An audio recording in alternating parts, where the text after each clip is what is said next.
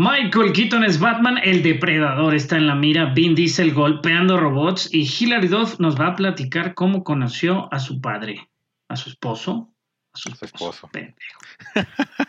Grabando desde el encierro, estoy más en el episodio 215 de Al final se mueren todos.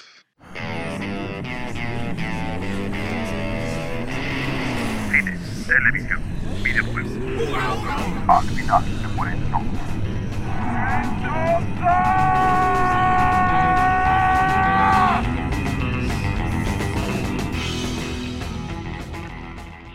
Eh, hola, pues bienvenidos al final se mueren todos, episodio 215. Y pues sí, ahora. Este, Andamos cortos en personal. Este, sí, el Chava tiene unas semanas ocupadas. Rodrigo workahólico como siempre. Este, pues aquí estamos Warvin y un servidor Barson. ¿Cómo están? ¿Todos bien? Este, pues muchas pues todavía ya hubo, ya hubo numeritos y muchas noticias, cabrón. Sí. Sí, se está activando otra vez esto. Muy bien. Este, digo, el box office en Estados Unidos sigue un poco lento, pero, pero ya existe. Este, que en quinto lugar está Tommy Jerry con un, un, milloncito de dólares. En cuarto, Raya con casi 2 millones, 1.9. Y The Unholy, también 2 millones. Nobody, que la próxima semana les traemos la reseña, que ya se estrena. Ah, ya, ya nos confirmaron que lo vas a ir a ver. Sí, 2.5 millones. Y Godzilla contra Kong, 7.84 millones. Que aquí lo, curioso es que ya superó a King of the Monster, que hizo este 386 millones a nivel mundial. Este Godzilla contra Kong ya lleva 390. El efecto del chango, ¿eh? Sí. También como, También como conozco mucha gente que, digo, y me incluyo, que yo no la vi, o sea, de que no, no vieron. La anterior, ¿no? Ajá. La vi hace poquito y me quedé dormido hmm. múltiples veces. Fíjate que yo lo comentaba que a mí me gusta más la anterior, pero creo que también es por la nostalgia del montón de kaijus que salen. O sea, que sale Motra, que sale sí. que sale este ¿no? O sea, todos los que salen, que salen más como en bulto, a diferencia de esta última, ¿no? Pero la verdad digo, en crítica, obviamente la crítica pone muy por encima esta última película a la de este King of the Monsters, que siguen sin confirmar, a pesar de que le haya ido bien o mal, siguen sin confirmar el, pues de que continúe este Monsterverse. Se les complicó muchísimo este, las demandas y demás para que tuvieron que tener ahí a... La verdad es que se le aplicaron un poquito a Legendary, yo creo que es parte del problema de por qué no están confirmando que haya más películas, este, y al mismo tiempo, pues no sé, o sea, no sé qué se le están pensando, digo, si siguen no imprimiendo dinero porque son películas caras, pero siguen ganando dinero. Sí. Entonces habrá que ver, este, la verdad, este, no, no sé, o sea, por qué no han anunciado pues de que haya más. Le han estado dando trabajo a los directores que, estuvieron trabajando, ¿no? A, Doherty, a este, mencionábamos también de, ¿no? del otro director que se va a hacer Gundam. Entonces, digo, sabemos que están a gusto con ellos, nada más simplemente, pues creo que behind, detrás de cámaras hay un problema un poquito más grande en, cosa legal, yo creo. ¿eh? Digo, no, no lo puedo confirmar de ninguna manera, pero creo que debe de ir por allá. Pues están viendo a ver a este, qué otro monstruo meten ahora. Sí, claro. A ver qué les cuesta, ¿no? Godzilla contra Kong contra Chucky, güey. Contra Freddy, contra Krueger. No, y decíamos que ninguna de las películas así como Versus es tan buena. O sea, realmente esta si la ves, no sé pues si la viste ya, Carlos. No, no la he visto. Sí, si la ves, si la ves es un poquito, pues digo, si la pudieras comparar, pues es muy similar a Batman Superman, ¿no? Nomás no dice Motra o Marta, pero de alguna manera sí no es así como te digas, puta, qué diferente. O sea, el, flujo está muy bien hecha, etcétera, etcétera. A mí me gustó y digo, pues buena forma de regresar al cine, muchas explosiones y buenos efectos. La verdad está muy bien hecha. Entonces, pues habría que. Muy bien. En habrá, habrá, que, habrá que ver qué pasa con el Monsterverse. Sí, y en cuanto a México, no hay muchas, mucha novedad. Este, en, en, décimo y en noveno están dos nominadas. En décimo Nomadland. En noveno Hermosa Venganza. Este, pero, pues bueno, ya, ya. son los Oscars el fin de semana. El fin de semana, sí. Ya tenemos nuestro programa especial. La quiniela. después de los Oscars. Sí, eso ya lo tenemos que hacer ya a la de ya. La quiniela lo tenemos que hacer ya antes del domingo. Para que digo, le, entren y a ver qué podemos regalar. Algo vamos a regalar al que, al que nos gane. Porque siempre nos... Bueno, la vez pasada no nos ganaron, ¿no? Sí, güey. Creo que sí. Ana, ¿no? Ana, Ana, Ana por lo general suma, lo mismo, ¿no? Sí. No, creo, creo que la, creo, que el año pasado, creo que el año pasado no, o sea, me dijo que, que, había sacado más que nosotros, pero no la subió, creo, una cosa así. Ah, mira pues ojalá a ver qué tal este año. Este año está más difícil porque pues según estuve viendo varias encuestas por ahí en Twitter y este y en Instagram, de hecho. La gente contestaba así de cuántas películas de los Oscars que están nominadas has visto. Máximo han visto una, cabrón. Sí, es que está difícil y, y, creo que sí, o sea, no llegaron a los servicios de streaming. No, o sea, estuvo difícil, está difícil para que la gente como que no hay grandes actores, o sea, digo, sí grandes, me refiero a, como actores tan reconocidos, ¿no? A cierto punto, no hay ningún Brad Pitt por ahí, ningún DiCaprio. O sea, y hace falta a veces, queramos o no, la, alguna Julia Roberts o algo así. Un anzuelo que jale a la gente. Sí, es ese hook de repente. Y ahora hay muy buenos actores, pero al mismo tiempo pues no son tan reconocidos, ¿no? se hizo pipí el perro que afuera, al parecer, ya le pegaron unas nalgadas. Este, Pero bueno, aquí en, digo, también aquí en México la taquilla, en segundo lugar está Mortal Kombat, que le fue bien con casi 15 millones de pesos. Y por supuesto King, este, Godzilla contra Kong, con sus 20 millones más. Ya lleva 350 millones aquí. Mucho, es mucho dinero también para ser México, ¿eh? Motiva, motiva, la verdad. Ojalá ¿Tú tuviste la oportunidad, no, Carlos, de ir a ver a, este, la, al Señor de los Anillos? Así lo es. Que, que vendió tan bien que tuvieron que poner más fechas, güey. Digo, no en IMAX. Sí, en IMAX, porque, sí. está chido, güey. La verdad, digo. Y si las ponen extendidas, voy otra vez. Yo hubiera querido. Yo, yo hubiera querido ir, por ejemplo, cuando tuvieron Jaws, o sea, cuando recién abrieron, que tuvieron grandes clásicos también. Hubiera estado padre ver, verlas. Digo, cuando reestrenaron Jurassic Park hace unos años, creo que ya lo he comentado, pues fui a la fue a ver y, no es lo mismo ver Jurassic Park en la tele que verla en el cine, creo. O sea, ese tipo de películas, pues digo, nos vamos cargando a lo que cada semana ya repito de lo que dijo el, el buen señor Ben Affleck, donde las grandes películas son las que se, se van a quedar en el cine, ¿no? Sí, pero bueno, ya con las noticias, Carlos, hay un chingo de noticias interesantes. Muchas, muchas, ¿eh? y buenas. la primera es que ya se confirmó finalmente que Michael Keaton regresa como el único, el original, el mero mero Batman en The Flash. Este que ya este Muschetti confirmó que comenzaron la filmación con este una imagen del nuevo logotipo de Flash en las redes sociales. Este, pues qué pinche emoción que regresara a ver Michael Keaton. Sí, habíamos dicho, ¿no? Que hace un par de hace unas dos, tres semanas eh, recuerdo haber anunciado que Keaton, el mismo Keaton dijo que, que estaba muy complicado su tema de, de, viajar a Inglaterra, los tiempos, y bueno, la verdad es que lo que esperábamos es de que si estuviera Michael Keaton, porque va a estar bien chingón. Regresa del, digo, no lo no lo, no lo han confirmado per se, pero se habla pues de Ben Affleck también como Batman, ¿no? Sí. Entonces, sí, que ya sí lo habían convencido. Que, ya empezaría como este multiverso con, con, Flashpoint o con el viaje en el tiempo, viaje los, entre los universos. El pinche cagadero que siempre hace Flash, pues. Sí, y fíjate que el que no deja de ser un cagadero es este Cyborg. ¿No?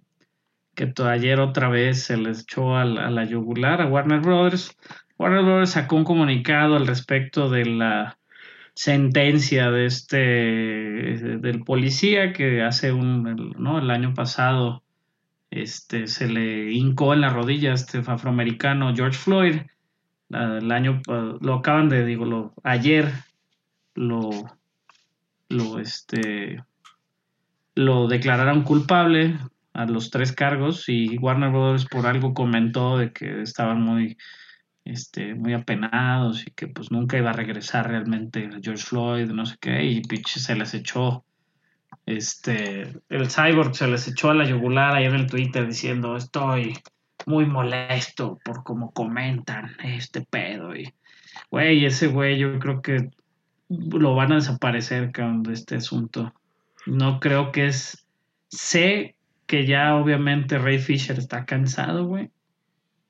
Pero ya, o sea, ya es como el, no, ya no sé si está en el punto del, del hombre viejo, este, agita su puño hacia las nubes, güey.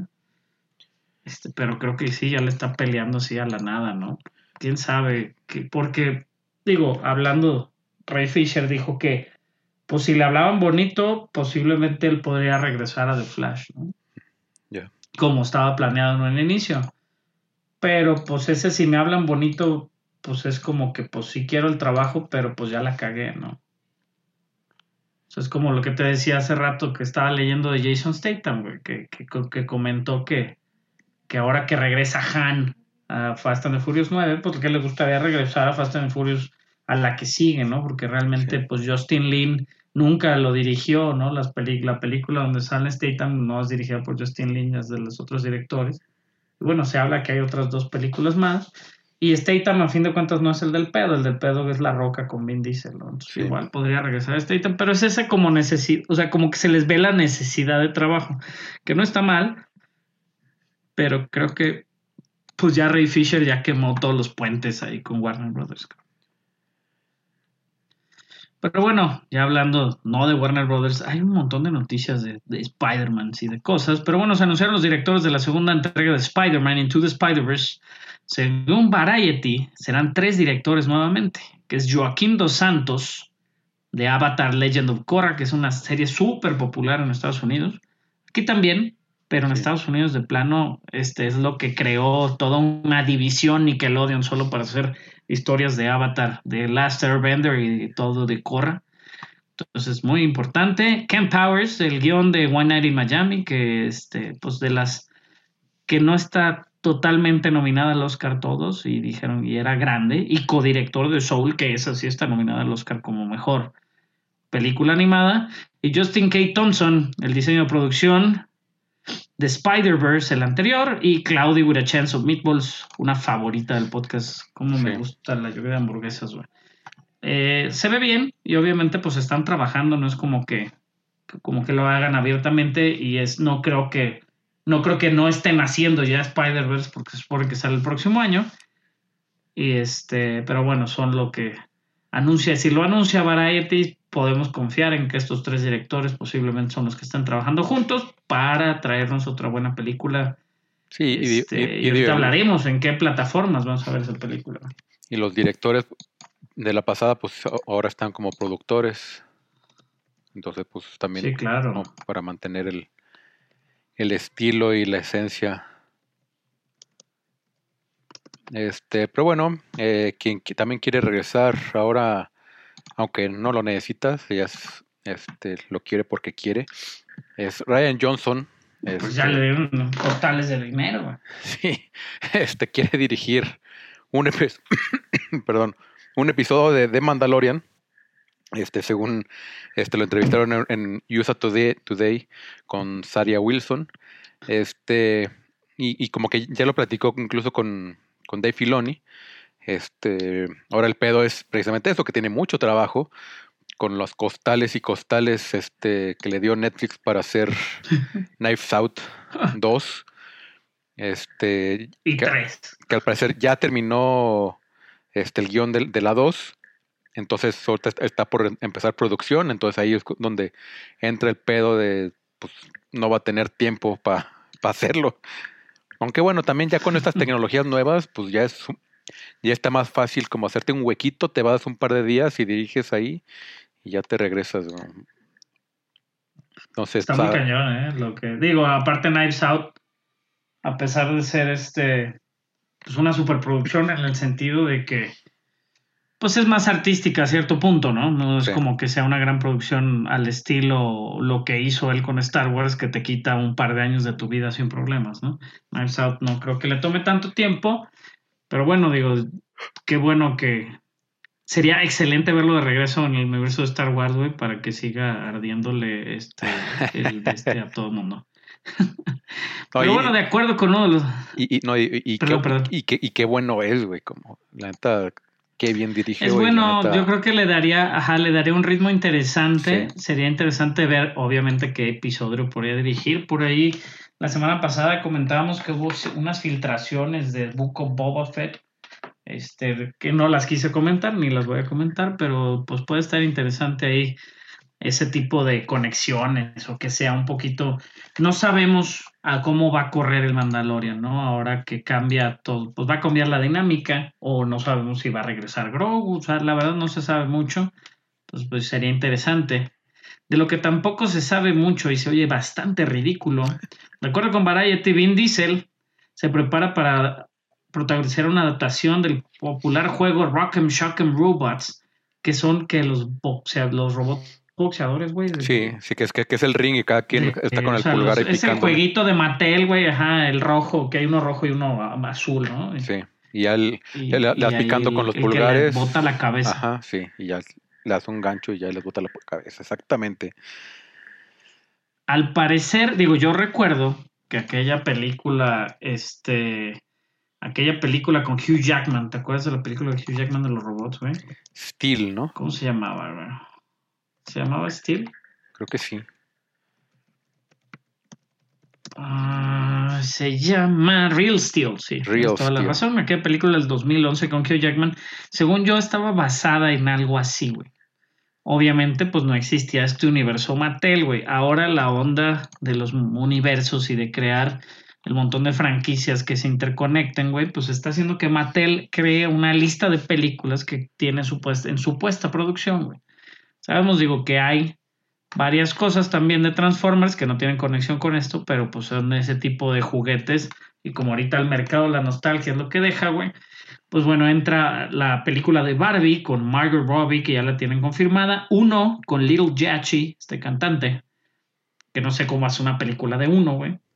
Y el dinosaurio púrpura Barney con Daniel Kaluuya, posible ganador del Oscar este fin de semana, güey. Ese me sorprendió un poquito así, a cara. Un dinosaurio. Estaría bien cagado que fuera un dinosaurio alcohólico, güey, o algo así, de retirado, güey, ¿no? Digo, es lo que podríamos pensar, y ya habíamos hablado de las, de lo que se está haciendo con las chicas superpoderosas, ¿no? Que quisieron refrescar un poquito la franquicia y van a hacer esta serie de que ya son adolescentes y grandes y bla, bla, bla. Entonces digo, quién sabe cómo van a trabajar con todo esto. Barbie Barbie tiene un buen, un buen este, approach o un buen acercamiento en las películas de Toy Story, cómo manejan el personaje de Barbie me gusta mucho, y Ken, obviamente, que es todo un personaje. Entonces, pues habrá que ver. La película de uno, no sé. ¿Cómo harías tú una película de uno, güey? E, estará, e, estará perro, bueno, pero no va a pasar. Algo así que fuera como la película El Cubo o un o una cosa así súper, un, giro así súper bizarro, este estilo, ¿cómo se llaman esto? Ay, se me fue el nombre ahorita de los de que hacen películas de horror de bajo presupuesto. Ah, de como Blumhouse. sí, algo así medio Blumhouse con un U estaría cagado. que por cierto, la, película de Steel. No lo puedes tomar muy en serio, ¿no? Sí. La película de Steel está basada en un corto del 56, una historia corta. ¿La de Real Steel? Ajá, que se llama Steel, escrita ah, por Richard Matterson. Órale. Bueno, tiene la idea, ¿no? Son estos robots boxeadores. Sí, tampoco, tampoco así como que, uy, la idea del siglo. Digo, tampoco Vin Diesel como que, ajá, tendría como que, gran actuación, ¿no? Los que, bueno, bueno. Los que al parecer tuvieron la idea del siglo en los ochentas son Jim y John Thomas, creadores y escritores del Depredador. Este, de 1987, güey. Sí, ellos, ellos les vendieron el les vendieron el guion, un guion llamado Hunters en el 84 a Fox. Y en el 87 salió Predator. este, comenzaron un, este, un proceso legal en contra de Disney para recuperar los derechos del personaje según una ley supervisada de derechos de autor que les permite recuperar este, al, creador original su propiedad después de 35 años. este, y al parecer hace cuatro años y medio, o sea, porque tienen, o sea, no es así como que llego un día ya, pues me regresa mi propiedad, este, sino que tienen que meter su, su, su petición o su, este, pues como su, sí, su, su, petición de, este, de forma oficial este, un tiempo después y al parecer hace cuatro años y medio este, metieron este, esta solicitud este, y como que no tuvieron mucha respuesta y el 17 de abril este, se cumplía, ¿no? El tiempo. Se cumplía ese plazo, entonces Disney dice que en él y los güeyes dicen que sí y luego que no. Y, ah, va a ser una batalla interesante porque pues casi nadie le puede llegar a Disney este, en cuanto a, a, la forma a, la forma de soltar billetes a sus abogados. Este, pero pues algo parecido pasó con, con Warner, ¿no? No, y fíjate que Disney tiene por Superman, creo que los, mandaron los hermanos. Sí, Warner tiene la demanda por Ajá, por Superman y de alguna manera también lo, la película Viernes 13, uno de los escritores de la primera película, pues se acredita ¿no? la creación del personaje. La demanda ya tiene varios años, lo que ha frenado la producción de una película nueva de Viernes 13 que me llega y me duele, porque pues ya tenemos más de 10 años en una película de Jason. Pero sí, fíjate que estoy chicando o estoy buscando si incluye el diseño del personaje. Si estamos Digo, no le vas a decir depredador, ya sabemos que igual te. Digo, no, no, no pensando en que lo pierdan, güey. No va a perder Disney. Estoy casi seguro que se van a arreglar a billetazos. Pero es eso. En su momento, Arnold Schwarzenegger, güey. Si recordamos, estaba firmado Jean-Claude Van Damme, güey, para la película original para ser el depredador. Dentro del traje. Después Van Damme se fue a hacer una de sus grandes películas, no sé si la de este la de Bloodbath, ¿cómo se llama? Blood Contacto sangriento.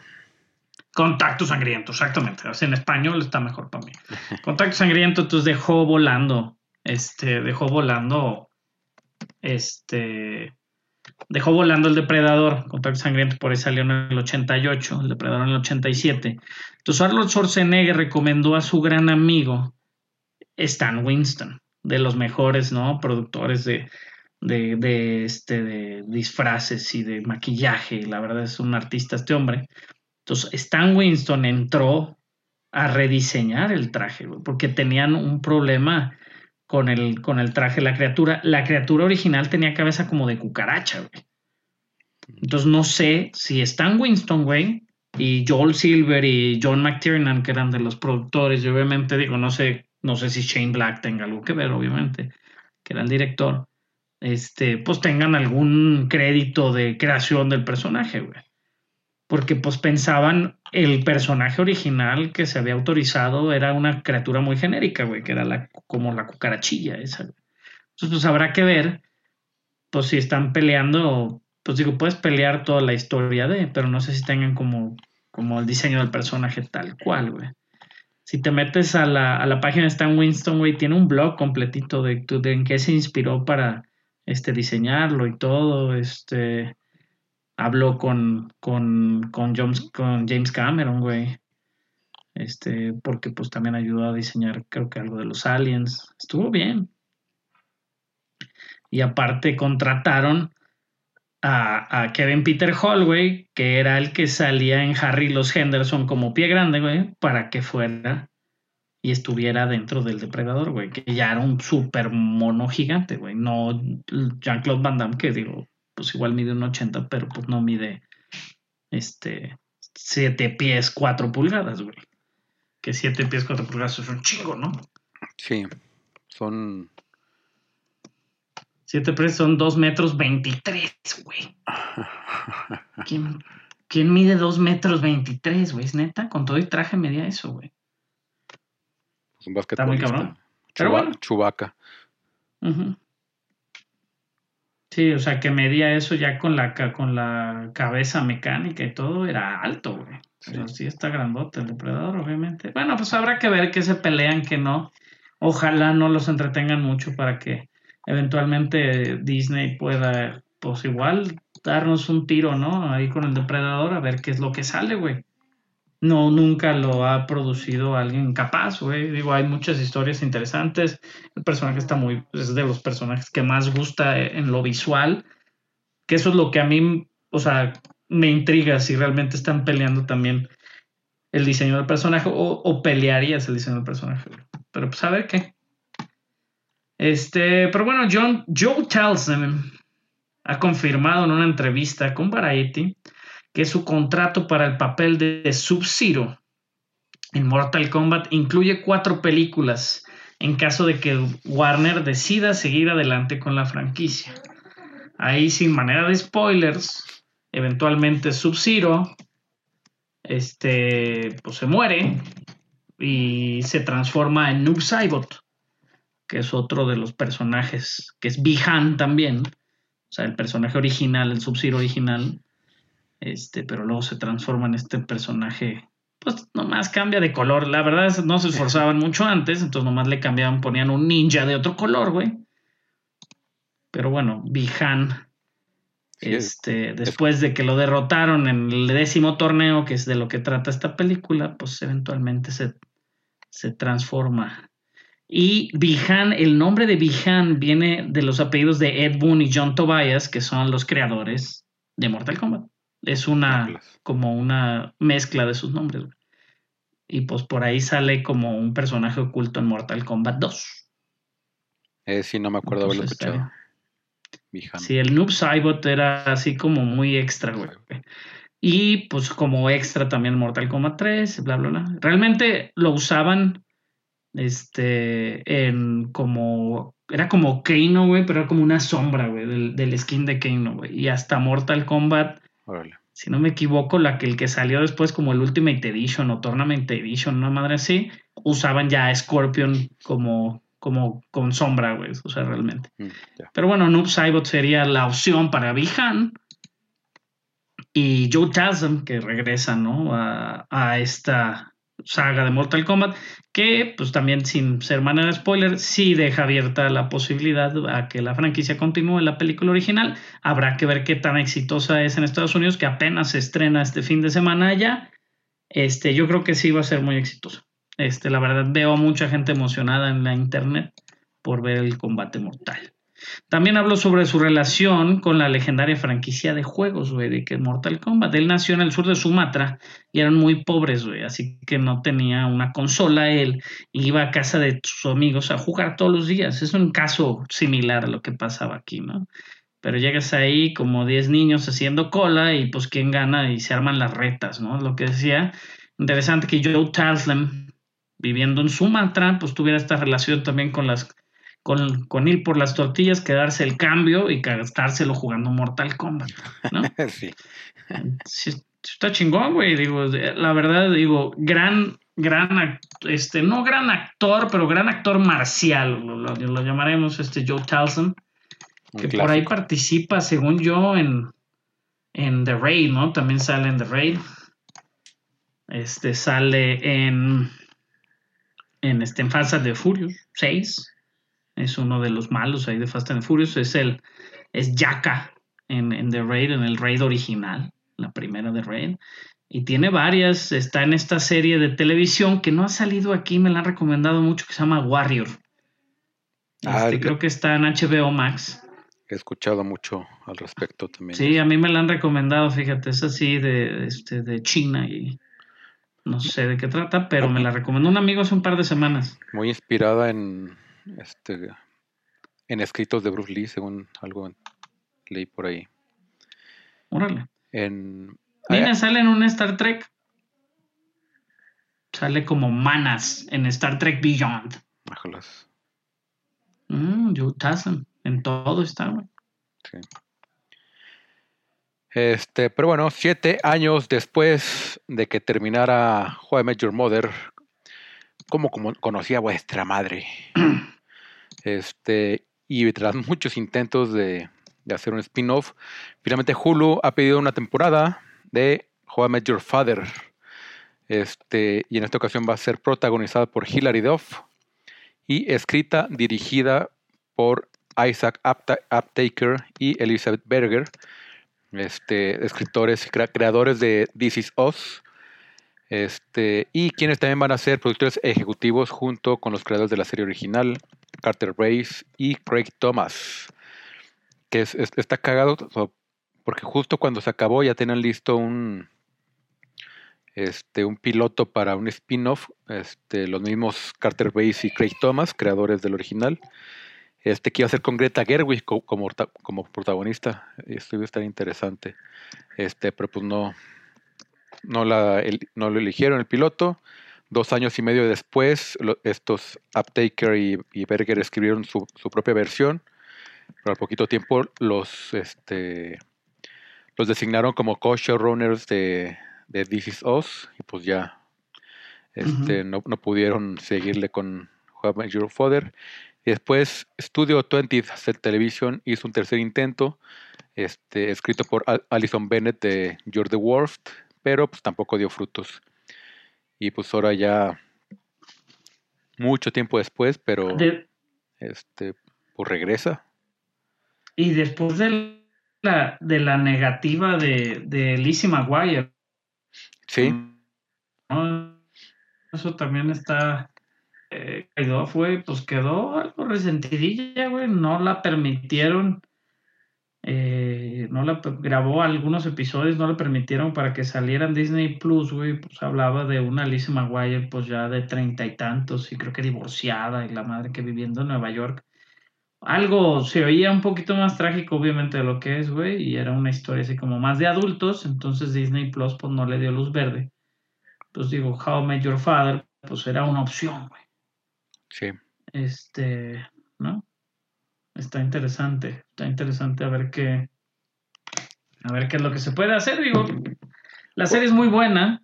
Ahí lo importante, yo creo, de los sitcoms es esos personajes secundarios que, que la mantengan andando y los guiones frescos, ¿no? Si, estamos, si vamos a ver pues, prácticamente lo mismo una y otra vez, pues no mames.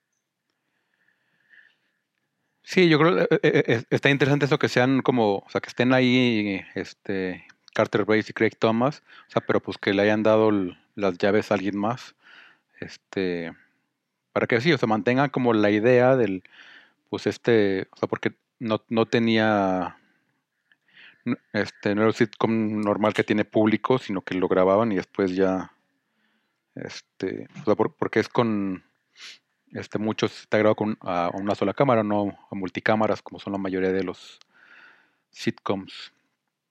Este, como, como fue, por ejemplo, WandaVision ahora, este, varios episodios. Sí. Este, entonces... Se nota mucho, lo, eso, fíjate que es lo que me ha gustado mucho de las producciones, por ejemplo, de Apple TV, Que a pesar que sea un estilo sitcom, güey, se le ve la calidad de la producción bien cabrón, güey. A la mayoría de las series de Apple TV.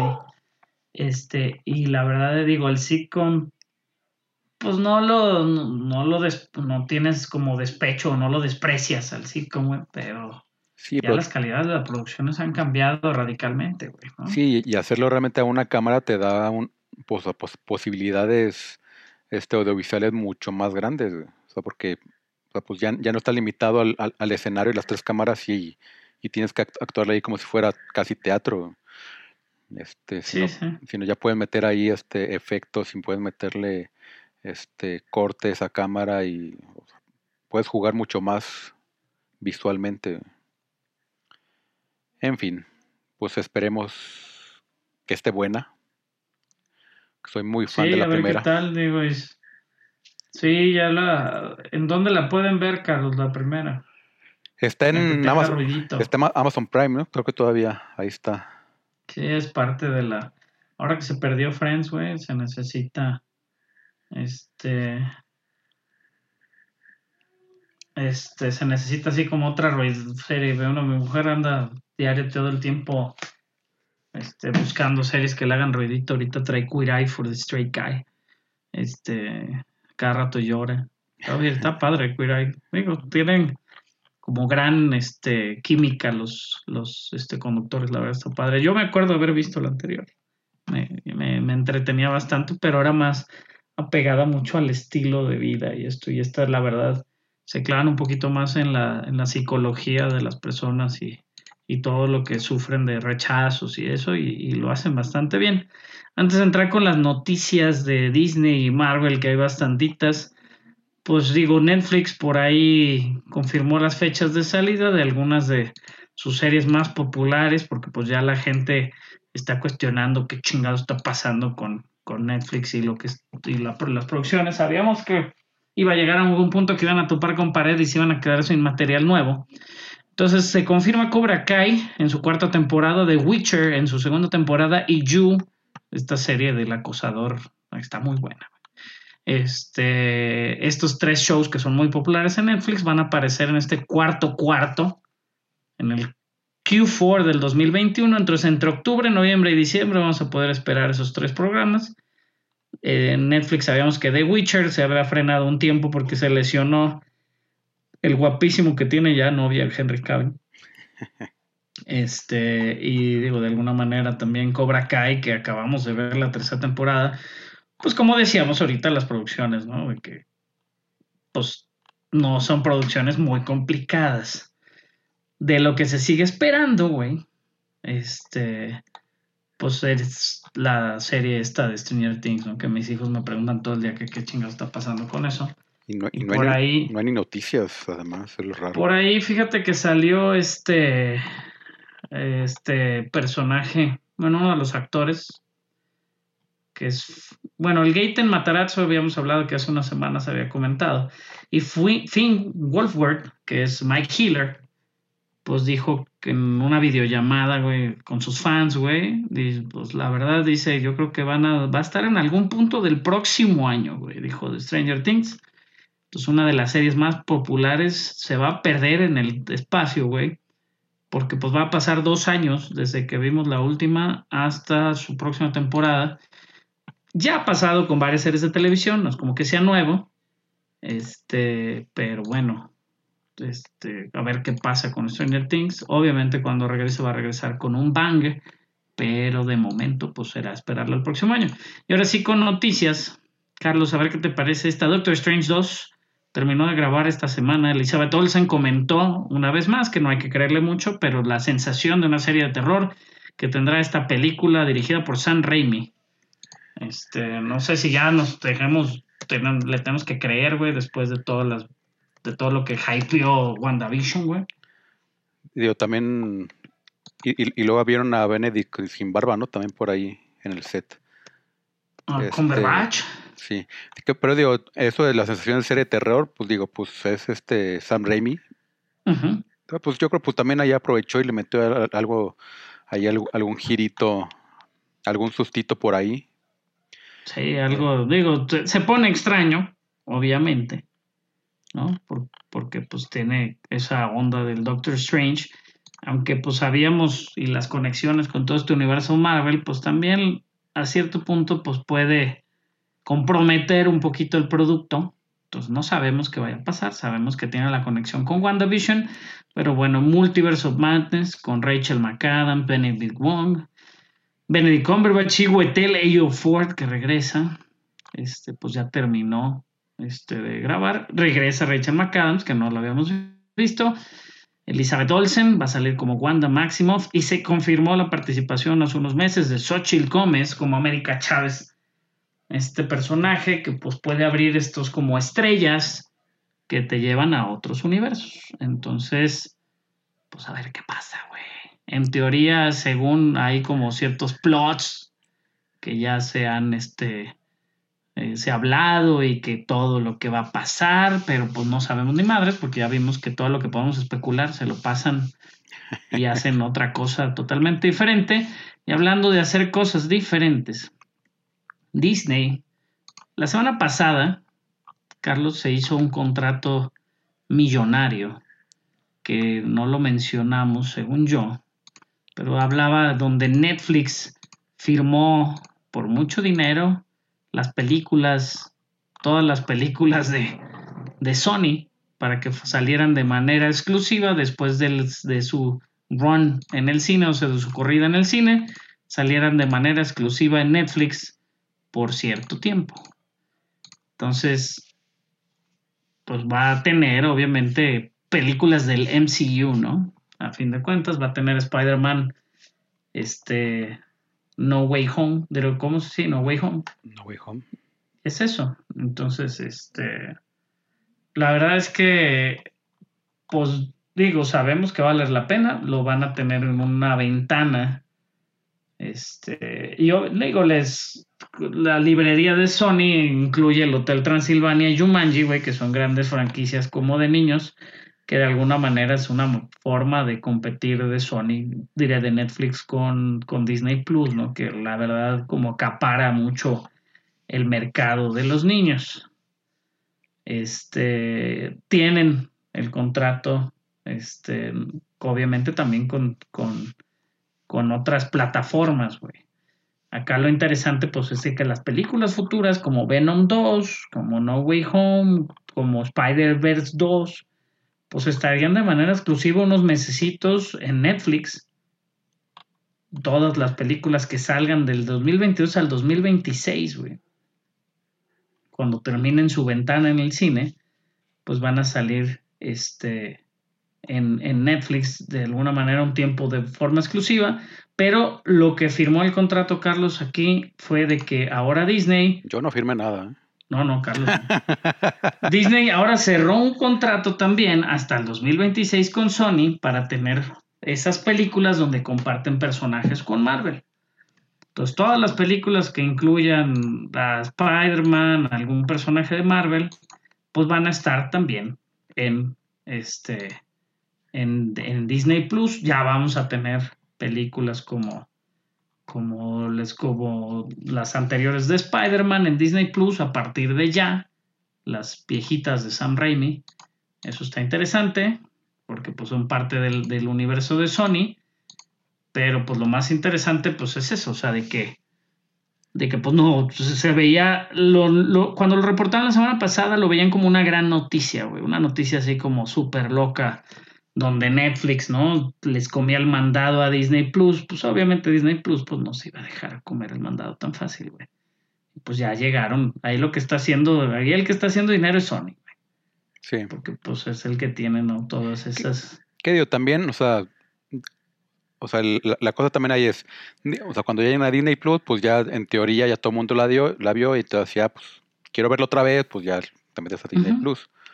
Porque si va a estar en el cine, o sea, va a estar en el cine un mes, este, Into the Spider-Verse, luego va a estar uno o dos meses en Netflix. Meses, no, seis meses, meses, va a pasar, no, seis meses van a pasar y luego va a estar un ratito en Netflix y luego la van a quitar y ya.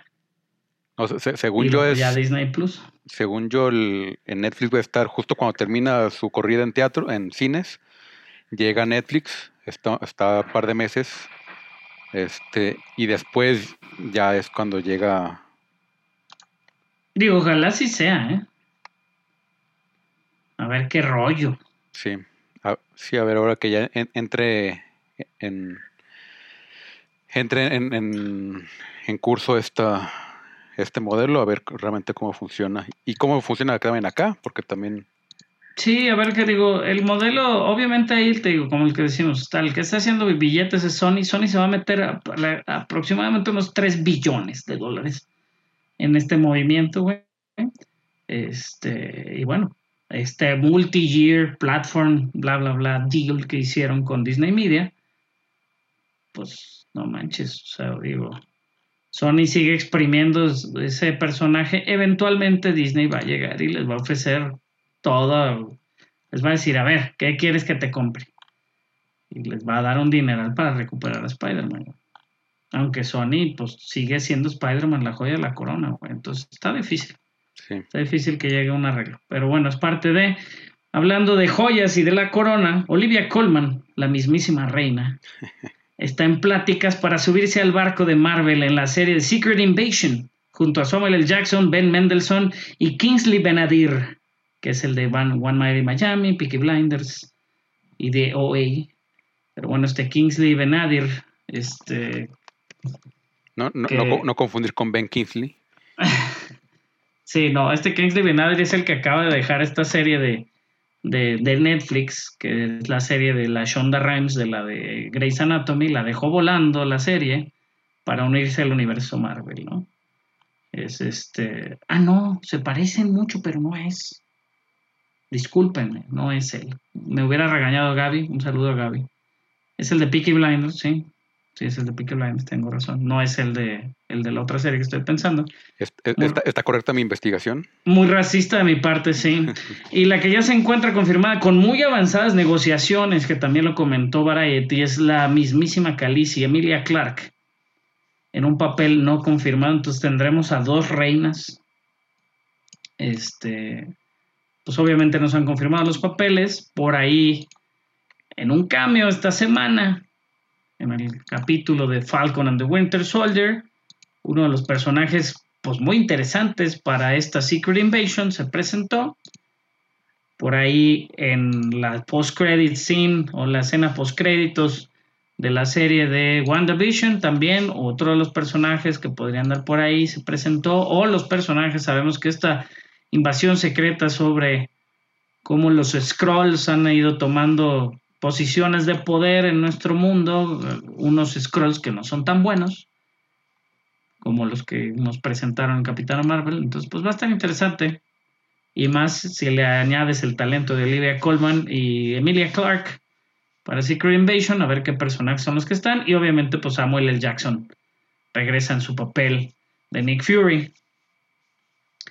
Luego Disney también este, anuncia un nuevo corto animado llamado 22 contra la Tierra que se va a estrenar este 30 de abril, Día del Niño, coincide con el Día del Niño, en la que seguimos al personaje de 22, que es el que es Tina Fey en Soul, 22 es esta almita que no quiere ir a la Tierra, y de manera, pues de una precuela, nos va a presentar que una, una situación donde recluta varias almas para armar una pequeña revolución ahí.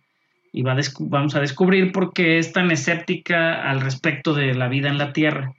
En la película de Soul, pues nos presenta el personaje este 22 y el que la verdad es que este, está muy curioso y pues le han tocado de, sus, de los mejores maestros en, en el mundo y pues no quería vivir en la Tierra. Entonces vamos a ver la, situación en un pequeño corto animado. Va a salir en Disney Plus este 30 de abril. Y bueno, hablando de lo que hablábamos de San Raimi y el multiverso, pues alguien que estaba en ese universo de San Raimi, lo podríamos considerar como una metida de pata de la semana, pero yo creo que yo lo puse así, pero creo que más bien le valió madre, ¿no, Carlos? Pues hasta en una de esas ya, este, Kevin ya vi que le funciona este los spoilers. este, este, porque digo, a fin de cuentas con Mark Ruffalo cuando se puso a streamear eh, todo el audio de, Thor Ragnarok le funcionó mucho este en cuanto a marketing. Entonces, pues quién sabe, a lo mejor hasta ya lo mandaron ahí a propósito. ya no se sabe con, con Marvel. Pero pues sí, a ver.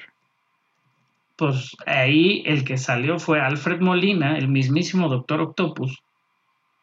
Este. Y habló con una publicación y habló sobre, sobre este Spider-Verse, ¿no? Que se. Pues, digo, no lo confirma el Spider-Verse, güey.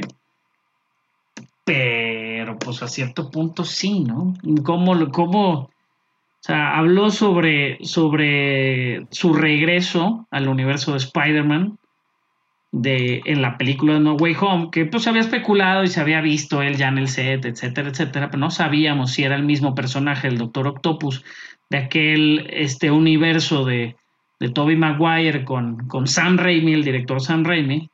Pero bueno, ahora se confirma de alguna manera también, pues, el regreso de Electro como, de Jamie Foxx como Electro, Digo que no lo han hecho de manera oficial ninguno de los dos, pero bueno, pues ya Molina confirma.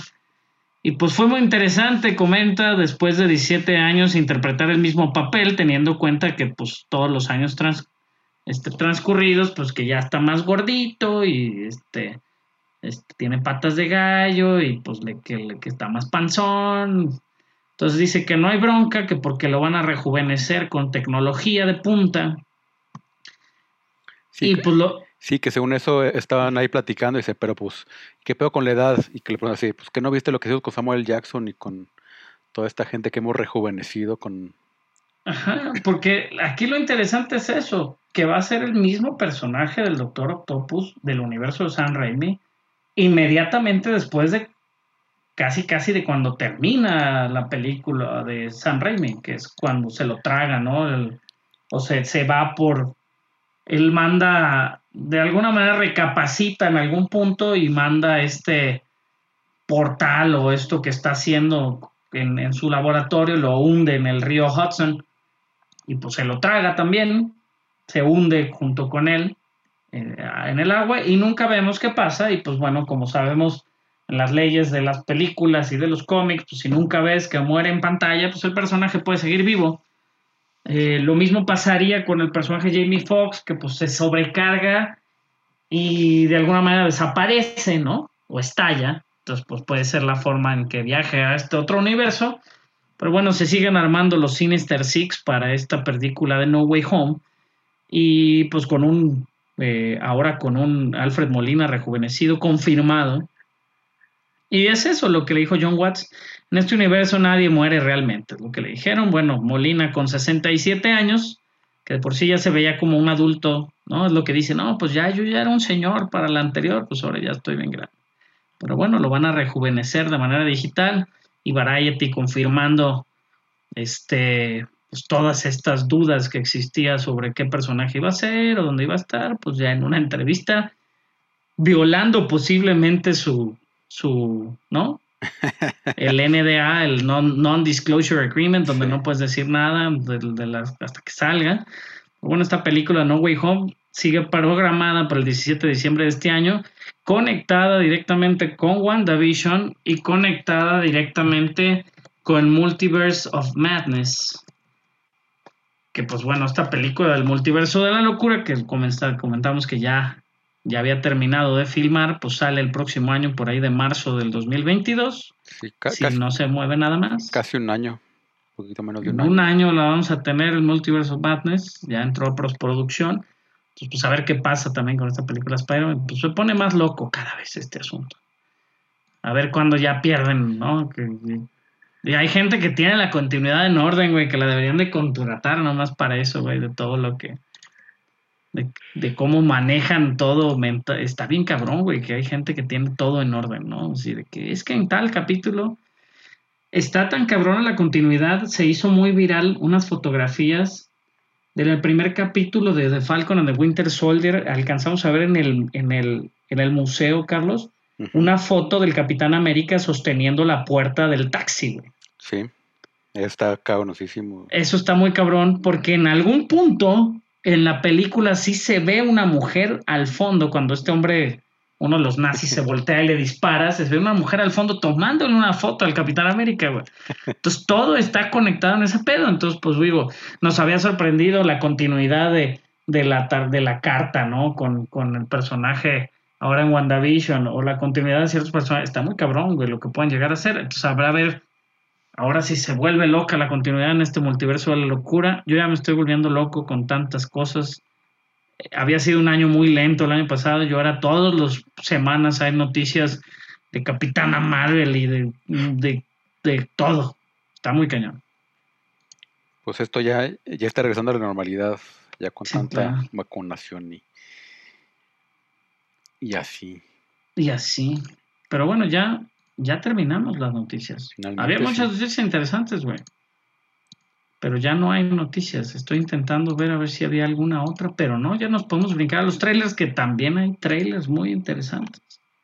Yo primero creo que rápido podemos hablar un poquito del episodio 5 de Falcon, que no hay mucho No habrá spoilers, el spoiler podría ser el cameo, pero pues más bien podríamos explicar el cameo si quieres, güey.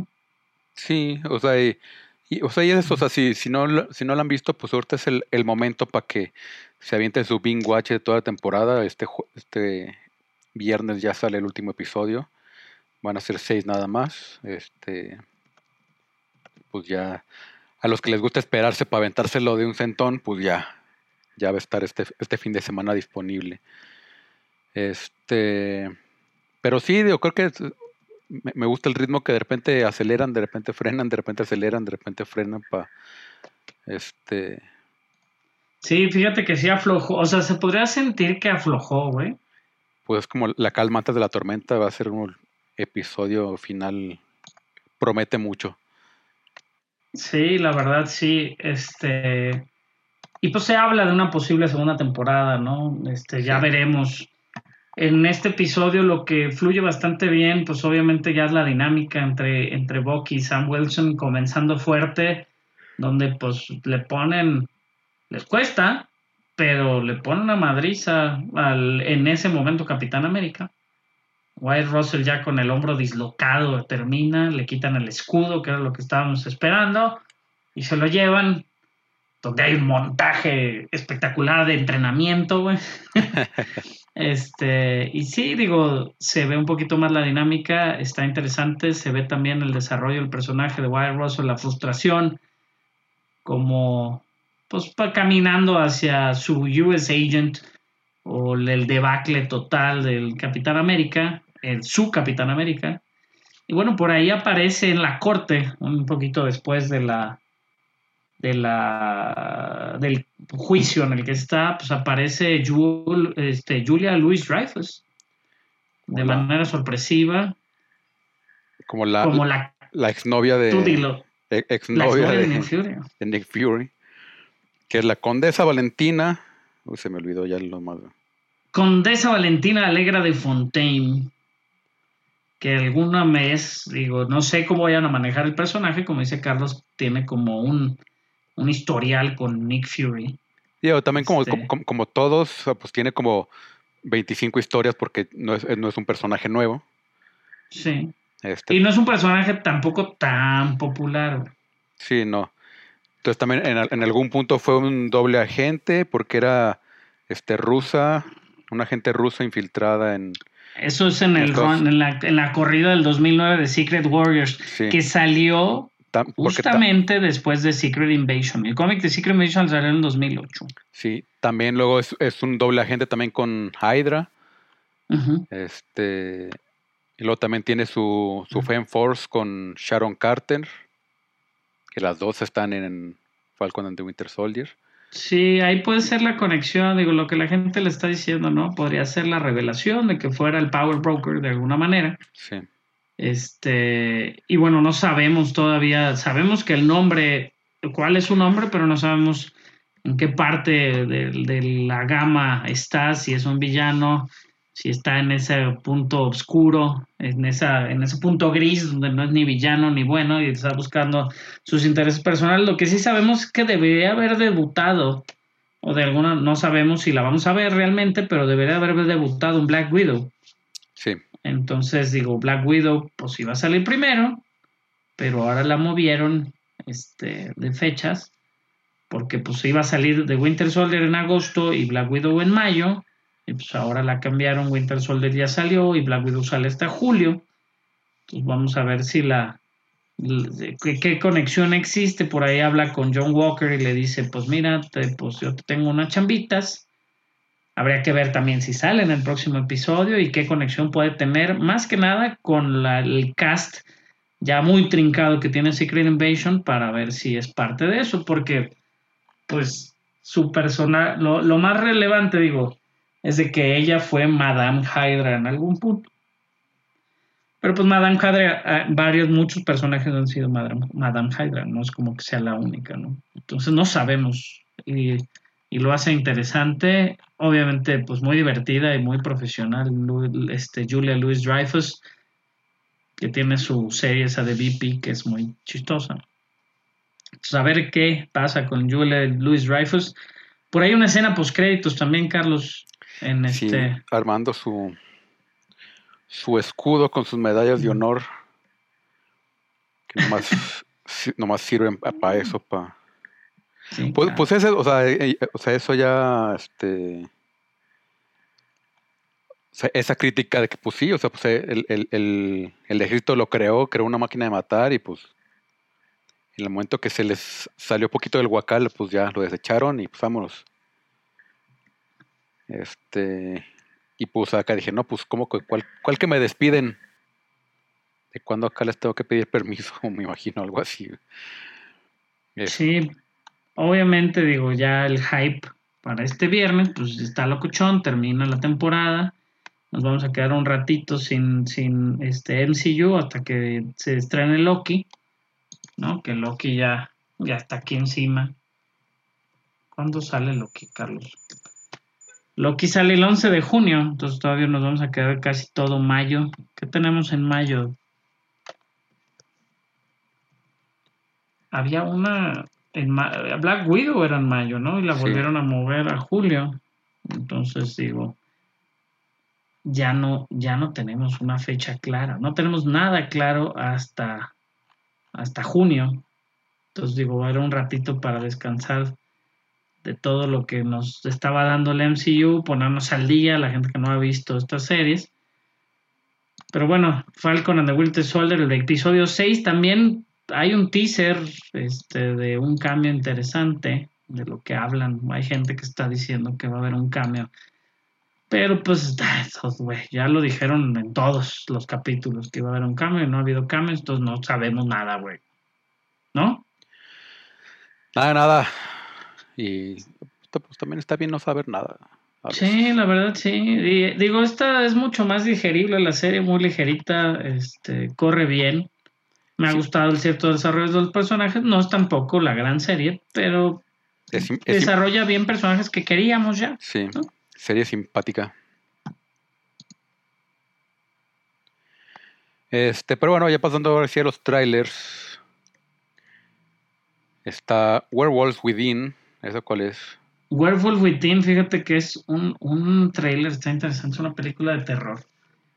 Este, y es como como un whodunit que le dicen como quién, quién, este, quién los mató o quién fue, uno de un crimen, pero pues alguien es un hombre lobo, Este, por ahí este, salió el trailer.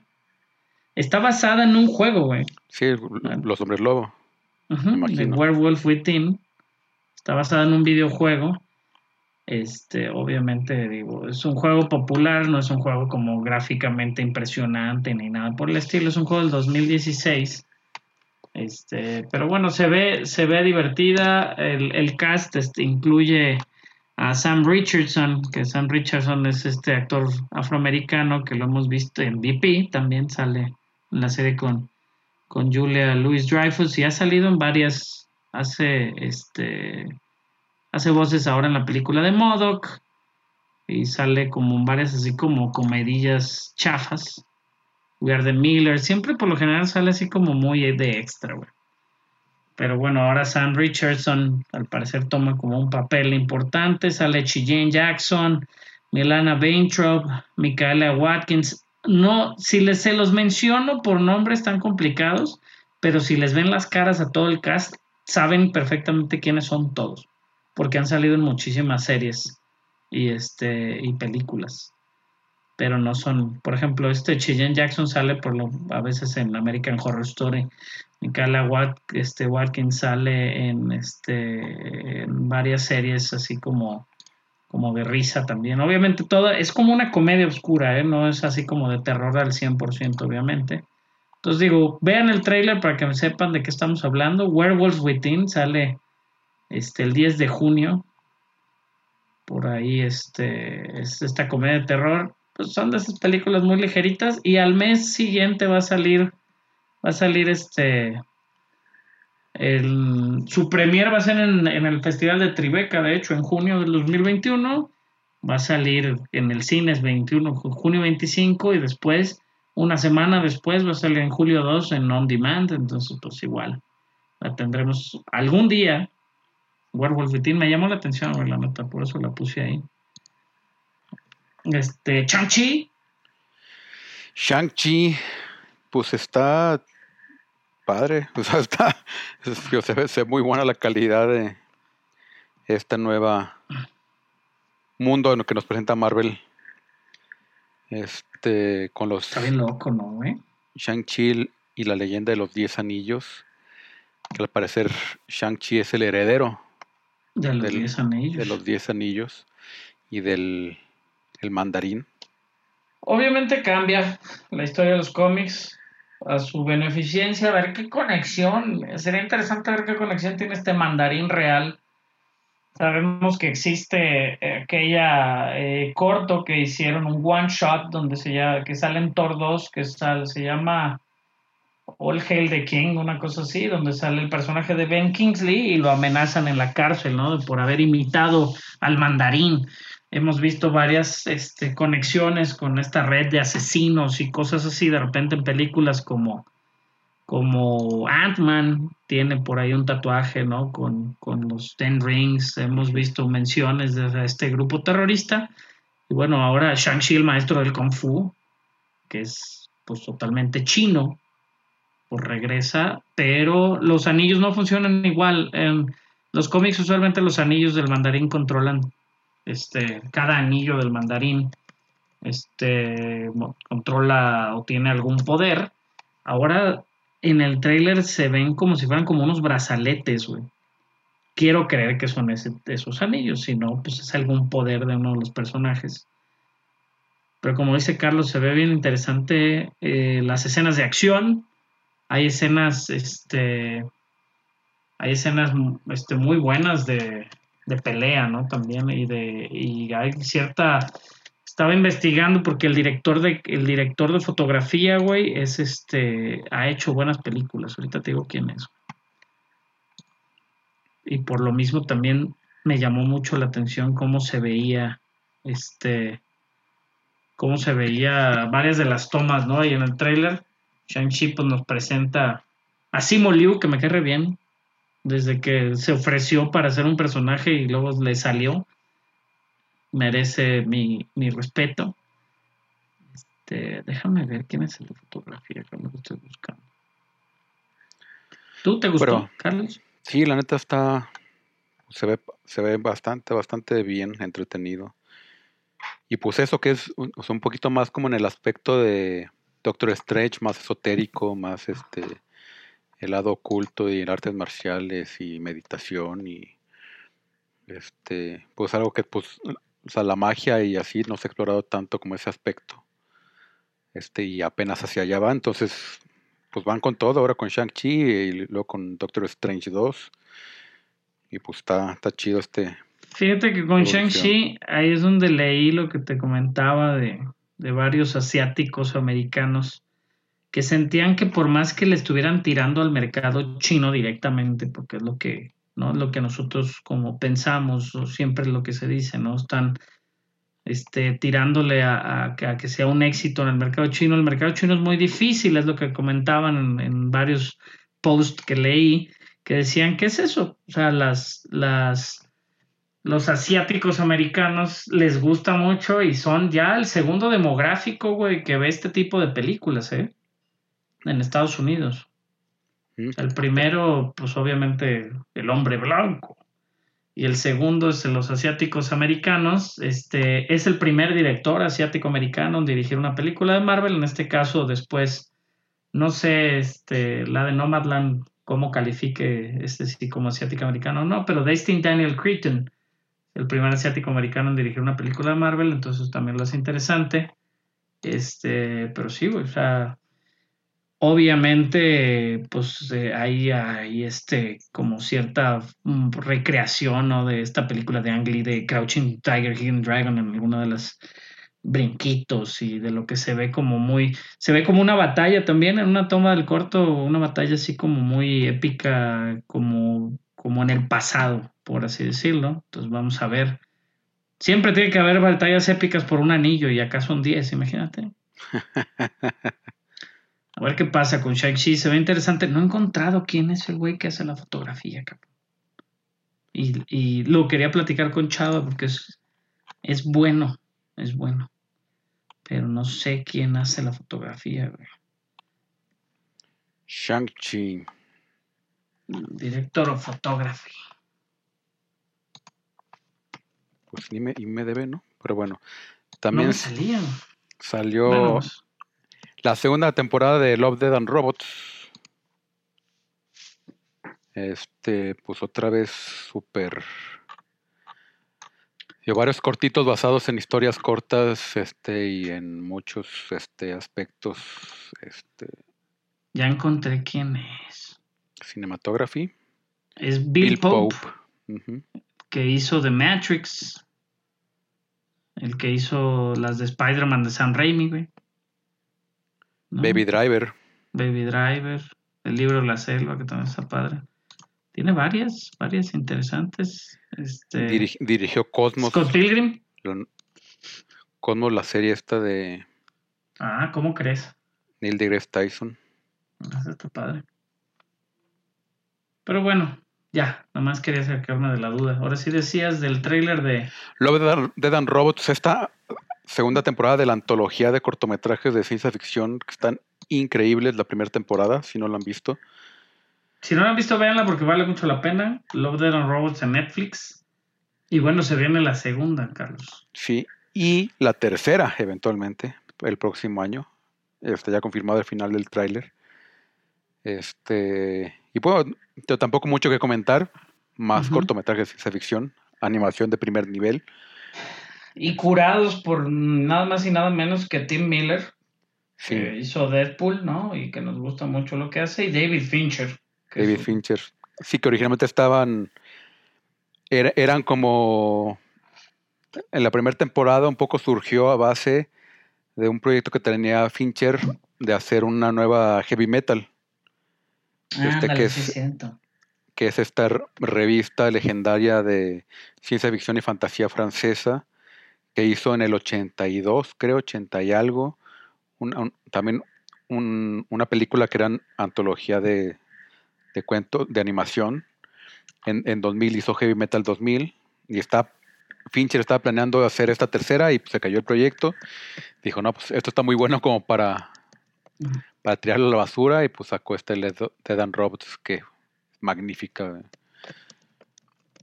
Este, qué bueno que no la desecharon. Este, pues bueno, y también Modoc. Que hace este, aquí a dónde a dónde llega Modoc. Modoc no creo que llegue, que aunque va a ser lo más triste. Es Hulu, ¿no? Es Hulu, ajá.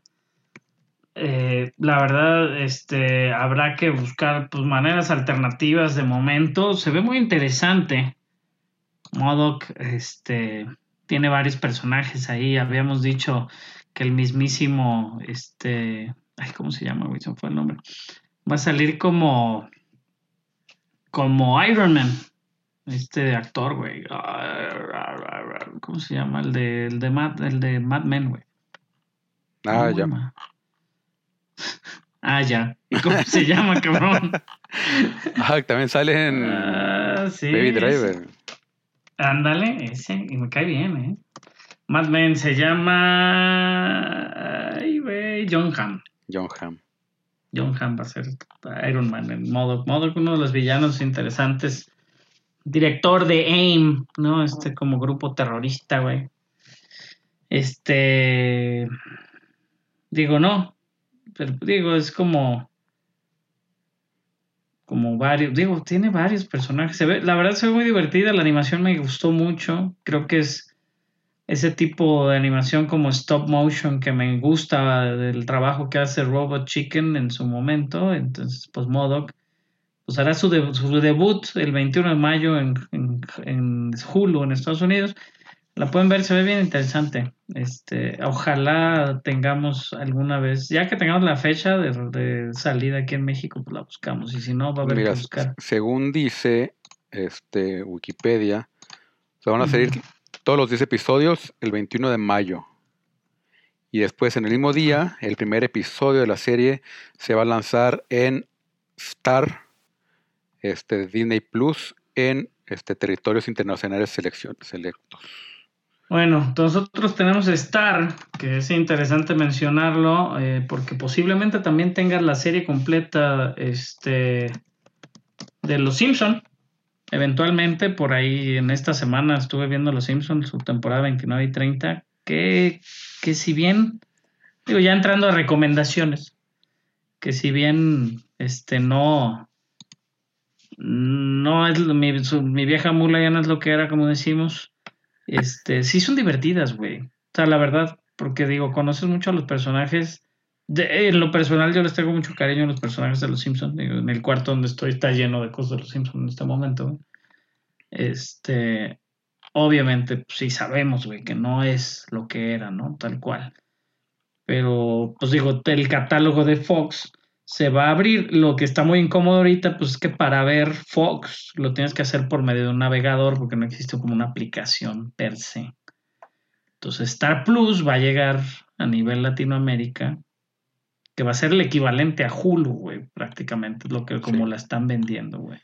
Va a traer Duro de Matar, The Kingsman, Deadpool, Logan, El Planeta de los Simios, Titanic, Pretty Woman, Juno, Romeo y Julieta, The Black Swan, Little Miss Sunshine, Moulin Rouge, güey. Los Simpsons, Lost, Desperate Housewives, Modern Family, How Met Your Mother, Family Guy, Prison Break, X-Files, Bones.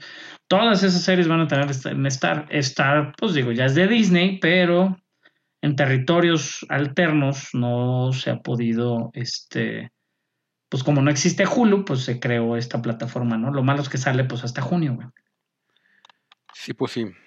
Este, ¿qué digo también? Modoc sale finales de mayo. Entonces. Eh, posiblemente, pues ahí. Con eso, a, ver cuándo sale en junio, a ver qué promociones nos dan, a ver si nos lo incluyen con nuestro Disney Plus. A ver qué. No creo. no creo, porque lo que queremos es dinero. Pero no, ya por último, trailers. Salió el trailer junto con el. En, dentro de la, de la conferencia de Apple este, de este martes salió el tráiler de Ted Lasso, segunda temporada. Que la amamos. Vean la primera, háganse un favor. No más contraten este, Apple TV un mes y vean esa serie. La ven en un día, cabrón. es, ligerita, digerible. La, ven en un día, pero la van a querer ver más de una vez. Porque es maravillosa. está muy padre, güey. O sea, yo no. Hacen falta, como hemos dicho, hacen falta esas este, feel good este, shows. Sí. Este, y es eso, ¿no? Ted Lasso es uno de esos programas. Qué bueno que se confirma la segunda temporada ya para julio. ¿Julio qué, Carlos, sale? Julio. Finales de julio. Finales de julio de este año. Este, tenemos Ted Lasso, entonces, pues. Va a estar interesante. Este. Y bueno, también había otro tráiler que lo, no lo mencionamos la semana pasada, también para cosas de niños en Netflix. Se viene la película de The Mitchells vs. The Machines. Y lo que me recuerda a este tráiler es que pues ya va a salir la película pronto y aparte acaban de liberar eh, la crítica. Pues, la crítica ya puede escribir al respecto. Y está muy contenta la crítica con The Mitchells and the Machines. En el momento 96% en Rotten Tomatoes. Este, y bueno, es, de los directores Phil Lord y Christopher Miller, que si bien los queremos mucho por la lluvia de hamburguesas y la película de Lego, pues nos demuestran que siguen haciendo animaciones bien chingonas y cosas bien fregonas para, este, para niños y adultos a la vez. Entonces se ve muy bien The Mitchells versus The Machines, que va a estar en Netflix. Este, el 30 de abril, ¿no? El 30 de abril, sí, según yo, el mero día del niño va a salir el de Mitchells vs. The Machines. Entonces ya tenemos planes ver el corto animado de Disney y Mitchells contra The Machines para la próxima semana, el próximo viernes, ya el 30 de abril, Día del Niño. Este, ¿qué más? ¿Qué más puedo recomendar, Carlos? Pues esta semana For All Mankind ya termina esta semana, este, la segunda temporada. Igual también Falcon and the Winter Soldier termina esta semana su primer temporada. Y la podemos recomendar, claro, Falcon. Lo que se ve. Los Mighty Dogs también se ven. En esta casa se ven los Mighty Dogs. Y está padre. Me gusta la serie. Este, también un episodio que no avanza mucho en la historia de esta semana, pero pues esperemos ya se integren un poquito más. Sabemos que por ahí hay unos cambios interesantes a partir de creo que el episodio 6 se pone nostálgico. Entonces esperamos también los Mighty Dogs. Este, y pues también ya nos quedamos a esperar, series nuevas. Yo creo que se termina For All Mankind y creo que voy a suspender mi, mi, suscripción a Apple TV Plus hasta que salga Ted Lasso 2 o Fundación, la que salga primero, que creo que va a ser Ted Lasso 2. Fundación todavía nos dicen fecha de salida. Y me imagino que va a ser como para octubre, entonces probablemente otro mesecito para ver Tetlazo y luego otro, otro par de meses para ver Fundación. Sí, acá este, mi mujer vio Luis Miguel, güey. Porque pues Luis Miguel, yo no la veo, pero pues siempre es parte del mame, güey. Y si la verdad es como lo hace bien Netflix en ese caso, güey, porque la saca un domingo a la noche, entonces pues la gente se pone a verla y hay mucho Twitter, hay mucho, muchos memes, entonces Luis Miguel se pone bien, es parte de, como del mame nacional, entonces pues si la quieren ver, por ahí están los primeros dos capítulos de Luis Miguel, no, digo, mi mujer la recomienda por lo mismo, para subir, por si se quieren subir al mame. Y a la nostalgia. y a la nostalgia también, porque es parte de, o sea, es parte de... Este, The Handmaid's Tale, güey. Este, llega la, la, cuarta temporada, la tenemos que esperar nosotros. Este, ya empieza la, la, cuarta temporada la próxima semana. La tenemos que esperar un rato nosotros. ¿En qué plataforma llega? También en Fox, ¿no, güey? Aquí no, sé. no, no sé si está en Paramount, ¿no? Pues antes llegaba en Stars. Aquí. Y va a estar creo que en Paramount que, Plus, que, es uno de los can este llegaban Stars, que es uno de los canales que también puedes contratar igual que Paramount Plus en, en Amazon y en Apple TV y, o por separado. No, yo creo que lo contrataría hasta en Apple TV, porque porque Amazon también la aplicación es medio burra, güey. Sí, es, es complicada de usar. Este, pero sí, y, y, y sí te recomiendo y o sea, que, muchos creen que For All Mankind va a ser como ciencia ficción, así como muy dura, pero también este no es pues es, hasta un poco también medio ese feel good medio patriótico, pero no patriótico, es de la raza humana, o sea, pues, para toda la humanidad, güey. Es, sí, sí, me gusta mucho y está bien padre, la neta. Mm, qué mal. Pues digo, ya hablando de cosas ya tristes, tristes. Al final se mueren todos. Al final se mueren todos. Murió Helen McCrory, que pues era la mamá de... Era Narcisa Malfoy, la mamá de Draco Malfoy en las películas de Harry Potter. Y al mismo tiempo era Polly. Polly en la serie de Peaky Blinders, güey. Que me la dejaron a medias, güey, porque queda una última temporada. No sabemos si ya grabó, güey. No sabemos qué está pasando.